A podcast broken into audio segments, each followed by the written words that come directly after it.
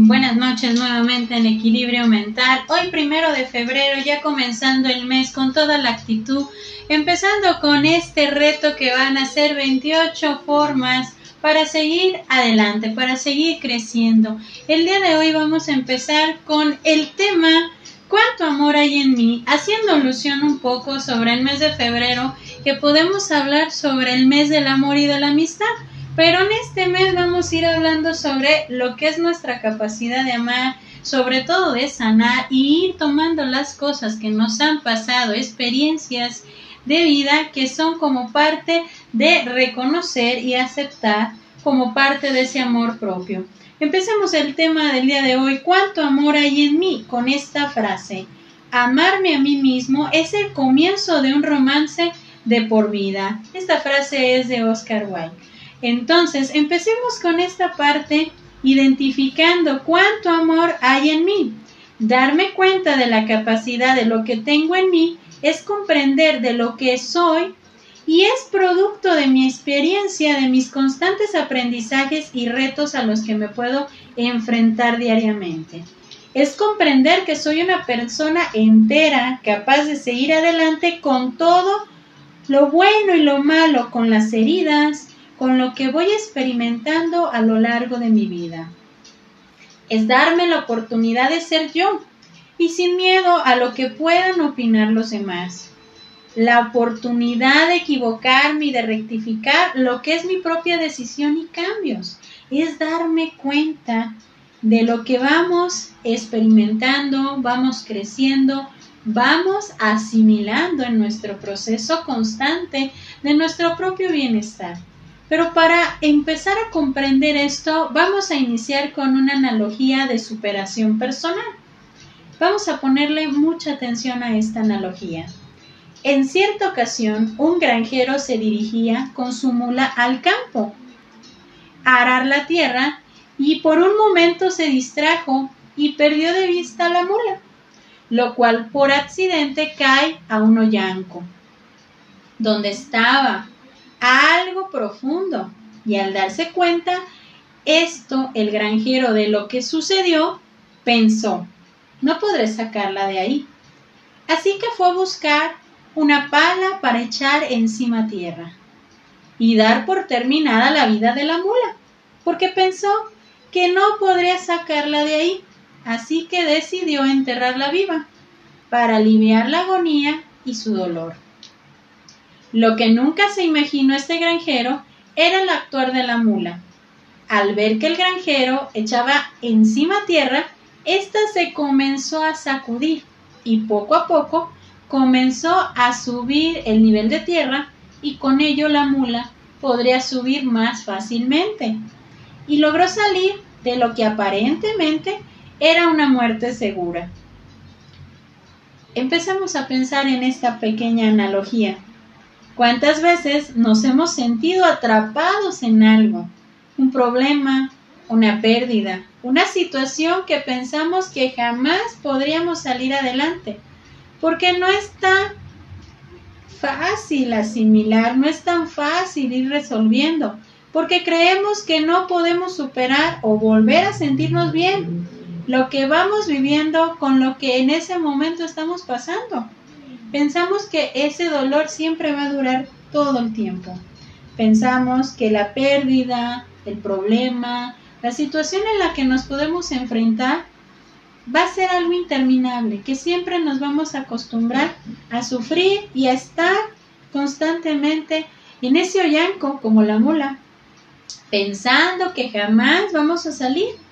Solamente que aquí la parte de la intuición o de la asimilación o de la vida que quería tener este animal, esta mula, la hizo actuar por su supervivencia.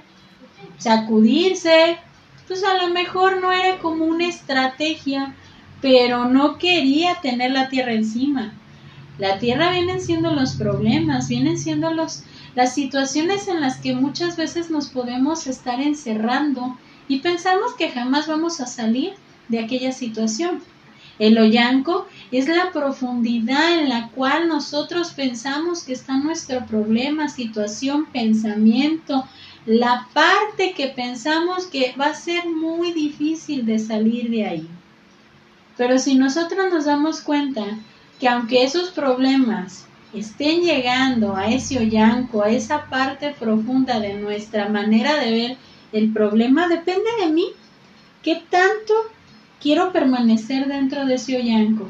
¿Qué tanto quiero ser la víctima eterna de mi sufrimiento? Cuando yo ya lo empecé a detectar, que aquello que tanto me está lastimando, necesito sacarlo, necesito quitarlo, necesito darme cuenta que esto no me está funcionando y no me va a ayudar a crecer, no me va a ayudar a salir adelante.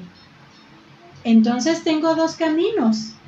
Me puedo quedar en el hoyanco viendo cómo los problemas están cayendo y con ello cómo me pueden sepultar.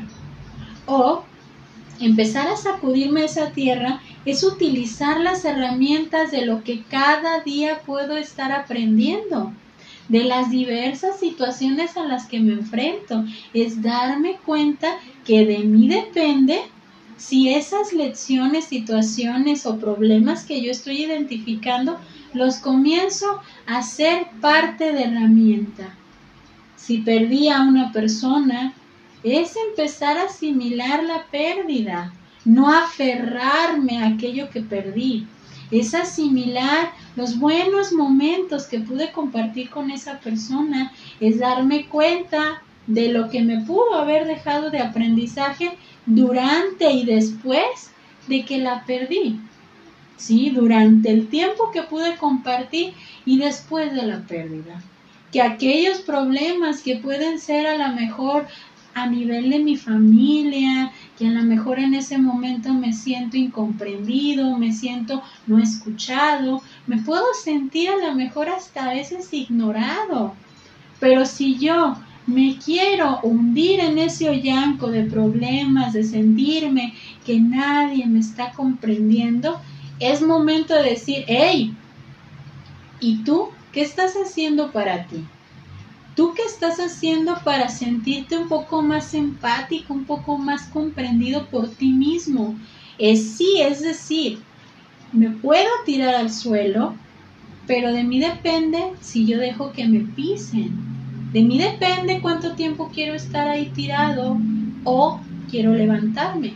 De mí depende qué tan valiente puedo ser en ese momento y decidido de salir de ese hoyanco, es sacudir esos problemas solucionándolos, es sacudir esa tierra viendo las herramientas que me están otorgando, es salir adelante aún estemos destrozados, aún tengamos a lo mejor pequeñas heridas o cicatrices, eso nos está indicando que hemos luchado y hemos luchado bastante y hemos podido salir de todas y cada una de estas situaciones. ¿Cuántas veces nos hemos sentido atrapados y hemos salido adelante? Pero aliviamos un poco nuestro corazón viendo que lo que vivimos es parte de un crecimiento, el cual muchas veces es algo forzoso o algo que debemos de realizar para sentirnos capaces y fuertes de la situación que en un principio pensamos que sería algo imposible de superar. A veces los aprendizajes no los buscamos, llegan. A veces son lecciones forzosas de superación constante. Entonces tenemos que pensar en esa parte de ir superando, pero sobre todo observando lo que vamos aprendiendo. El día de hoy vamos a terminar con esta pequeña reflexión, frase, fragmento que nos hará pensar en lo que es el amor propio. El amor propio no llega cuando tengas la piel de porcelana o tu cabello llegue a tu cintura.